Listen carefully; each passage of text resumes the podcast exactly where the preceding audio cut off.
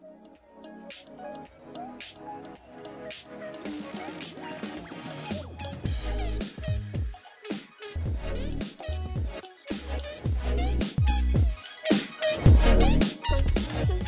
Ja, hallo und herzlich willkommen zu einer neuen Ausgabe des Talent for Glory Podcast. Heute mit unserer ersten Toolbox-Folge.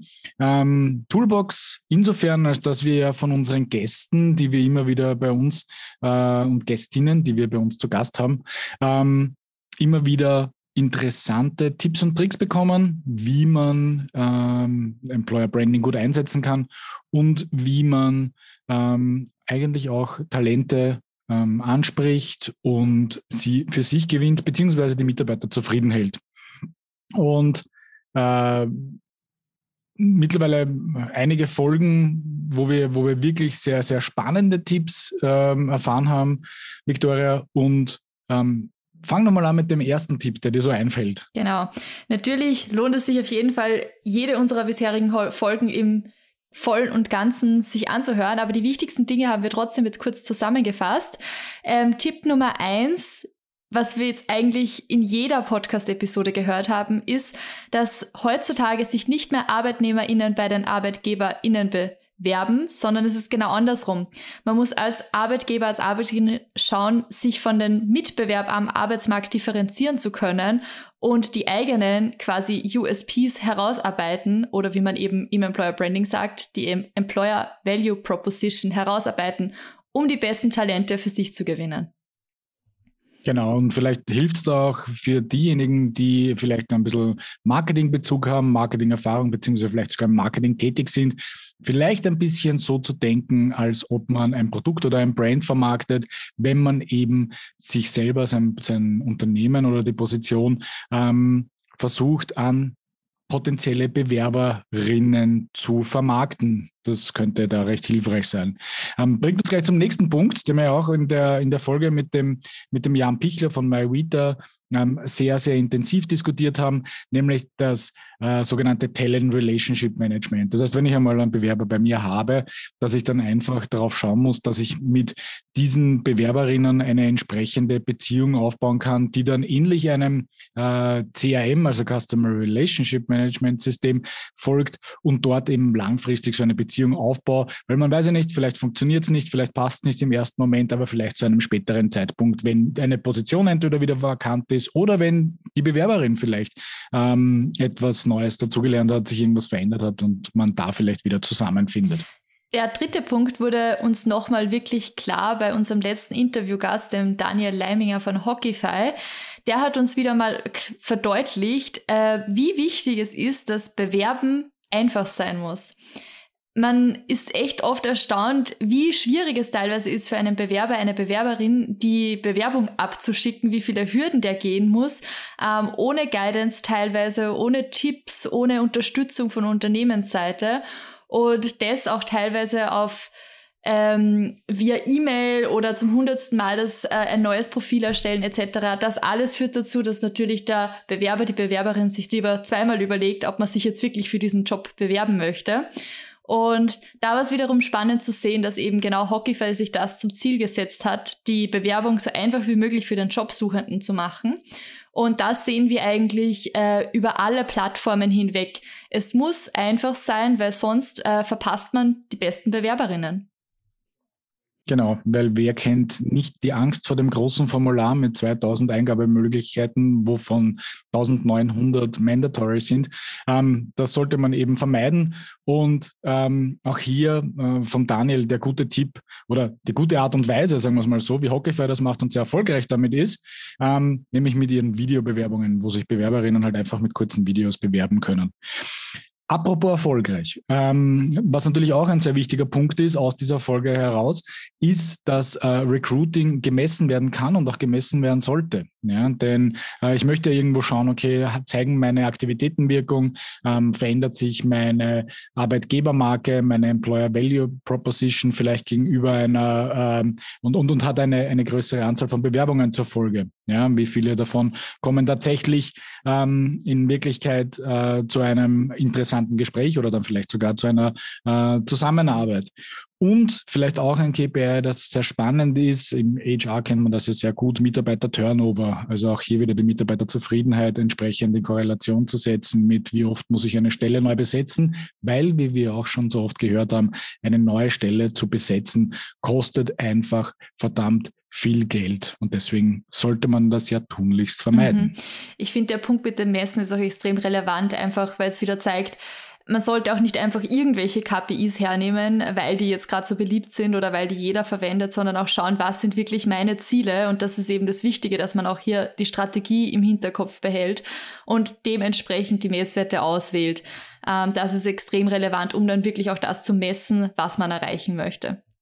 Ähm, der nächste Punkt, der Punkt Nummer 5 mittlerweile, ähm, der eigentlich auch uns relativ schnell klar geworden ist tatsächlich, ähm, ist, dass es extrem wichtig ist in den Stellenanzeigen, führt uns auch zum ersten Punkt zurück, dass man sich ja als Arbeitgeberin beim Arbeitnehmer bewirbt, dass auch der Arbeitgeber was bieten muss. Und zwar sprechen wir hier von Benefits. Man kennt diese Stellenanzeigen, wo viele Anforderungen sind, extreme Expertise verlangt wird, unzählige Ar Jahre an Arbeitserfahrung, aber eigentlich gibt's keine Benefits.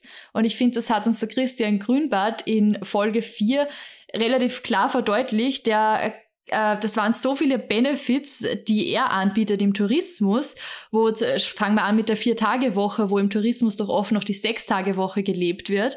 Und da, da sieht man ja schon, dass es so viele Benefits selbst in dieser Tourismusbranche gibt, wo man vielleicht nicht im ersten Moment dran denken würde.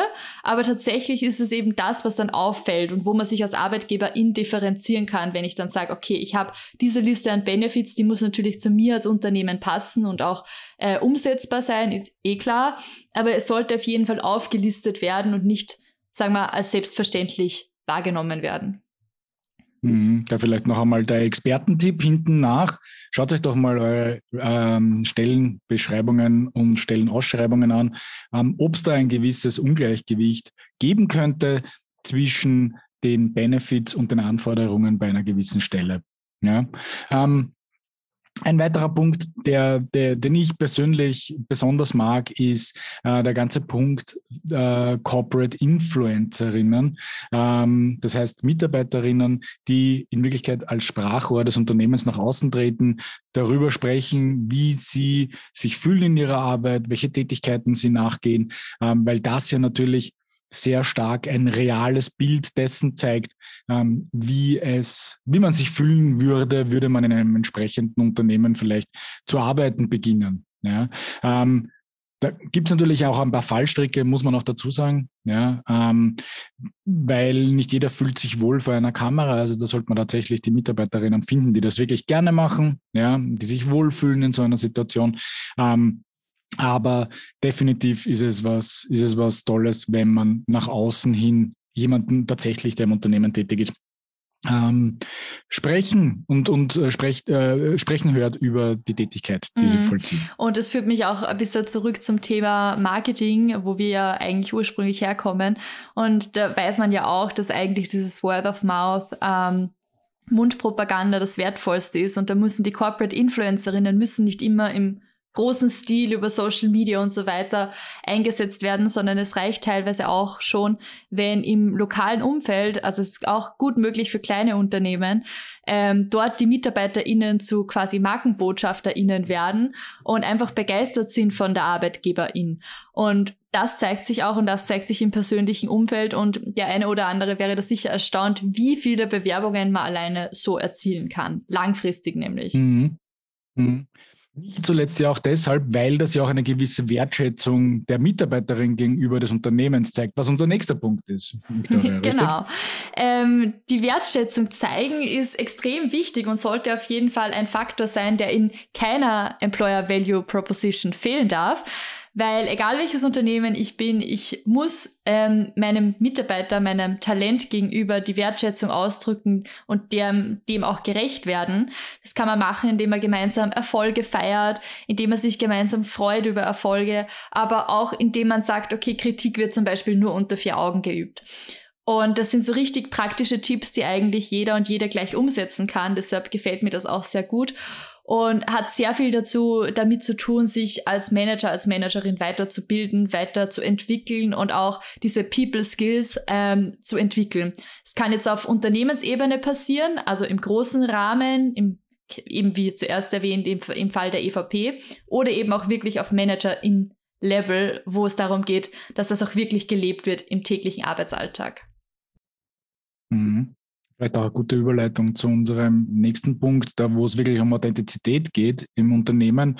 Also auch hier helfen die vorhin genannten äh, Corporate Influencerinnen natürlich sehr stark, ein, ein richtiges Bild ähm, des täglichen Lebens äh, einer bestimmten Arbeitsstelle äh, zu geben. Und ähm, natürlich gibt es da auch andere Dinge, die da ähm, sehr hilfreich sind, indem man wirklich vielleicht mal so einen Open, Open Door Day macht, ja, mal die Leute irgendwo äh, einlädt, sich das Unternehmen selbst anzuschauen, ähm, vielleicht Rundgänge ähm, im Sinne von Virtual Reality, in, in äh, Image-Videos sind vielleicht auch eine Möglichkeit, zeigen natürlich jetzt nicht unbedingt äh, das schlechteste Bild des Unternehmens, muss man auch dazu sagen, ja, aber ähm, ich glaube, dass es tatsächlich gut ist, vielleicht auch über Themen zu sprechen, die jetzt nicht unbedingt nur positiv sind, ja, wo man tatsächlich, so wie du vorher auch erwähnt hast, dann mal drüber spricht, okay, wie geben wir um mit, ähm, vielleicht nehmen wir das Wort Kritik raus, aber sagen vielleicht Feedback um, ja, ähm, wo man vielleicht Menschen ein Bild zeigt, wie man hier äh, einen Raum schafft für Sicherheit, Ehrlichkeit und irgendwo auch so ein bisschen Wohlbefinden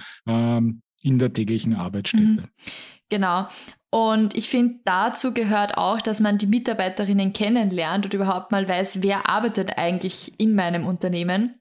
Und ich finde, dazu hat uns der Andreas Achleitner einen extrem coolen Tipp gegeben, der auch wirklich super praktisch ist und ähm, für Unternehmen in kleinen oder mittleren Größen gut umsetzbar sind, beziehungsweise auch adaptiert für große Unternehmen. Und zwar sind das die Mitarbeiter-Socials. Ähm, was ist das? Äh, es geht eigentlich nur darum, dass man auch außerhalb des gewöhnlichen Arbeitsplatzes und des Arbeitssetups ähm, die Talente kennenlernen und zwar bei Tätigkeiten, die die sowieso verbringen würden. Es kann sein, im Garten arbeiten, kochen, mit den Kindern was unternehmen und so weiter und so fort. Und der Chef geht einfach mit. Und das Coole daran ist eben, dass man auch erkennt, welche Talente hat er oder sie vielleicht außerhalb der gewöhnlichen, des gewöhnlichen Tätigkeitsbereichs einerseits und andererseits weiß ich halt auch, in welcher Situation befindet sich dieser ähm, Mitarbeiter, diese Mitarbeiterin. Und wenn ich zum Beispiel sowas äh, praktiziere wie Lebensphasenorientiertheit im Unternehmen, dann ist es für mich natürlich wichtig zu wissen, ja, in welcher Lebensphase befindet er oder sie sich denn gerade. Und ich finde auch, ähm, dass das hilft extrem dabei, die Motivation zu finden. Und ich glaube, das führt uns auch schon zum letzten Punkt, Punkt Nummer 10. Absolut, weil ähm, wir wissen ja, dass die Motivation von Mitarbeiterinnen ähm, oder eigentlich von vielen Tätigkeiten, vielleicht auch nicht nur von Mitarbeiterinnen, aber vielen Tätigkeiten, ja nicht unbedingt monetär immer aufrechtzuerhalten ist. Deswegen ist es wahrscheinlich wichtig, dass man auch einen, ähm, gerade jüngere Generationen, wir haben das auch behandelt in unserem, äh, in unserem White Paper, Employer Branding White Paper, äh, wo wir über bestimmte Generationen reden, gerade diese jüngeren Generationen, die sehr stark natürlich auch nach einem Sinn suchen dessen, was sie tun. Ja, ich würde jetzt nicht behaupten, dass das unbedingt die Generation Z ist. Ich gehöre ein bisschen einer anderen Generation an und sehe das auch als einen sehr wichtigen Punkt an, ähm, nur so als Randnotiz.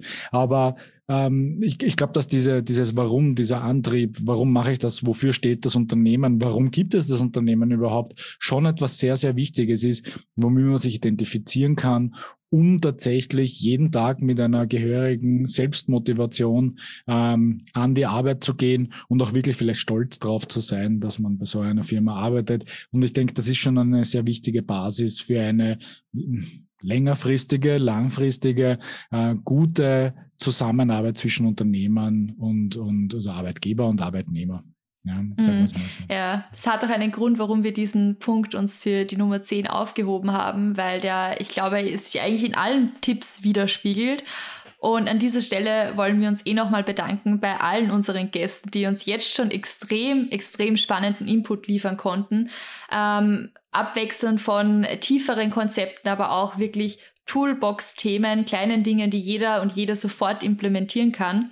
Alle Tipps äh, sind auch nochmal in den Show Notes aufgelistet und auch die jeweils dazugehörigen Folgen. Wer jetzt Interesse hat, sich da in einen Tipp vielleicht noch näher einzuhören oder die ganze Folge dazu zu hören, ähm, gerne einfach durch die ersten zehn Folgen. Beziehungsweise hast du das ja auch alles zusammengefasst in einem Blogartikel, den wir hier natürlich verlinken werden. Und natürlich ein paar Hintergrundinformationen finden sich auch in unseren White Papers, die wir hier verlinken in den Show Notes. Ja, ähm, wir würden uns aber trotzdem sehr freuen über Feedback an äh, podcast at talentforglory.com, wenn ihr uns vielleicht auch erwart, äh, vielleicht weitere Tipps geben könnt, beziehungsweise wie ihr das seht, wie ihr diese Tipps im täglichen Leben anwenden könnt, ob sie euch helfen äh, und welche Erfahrungen ihr damit macht. Freuen wir uns sehr darüber. Genau, und jetzt freuen wir uns auf die nächsten zehn Folgen im Talent for Glory Podcast. Das war der Talent for Glory Podcast. Und welche Geschichte erzählst du?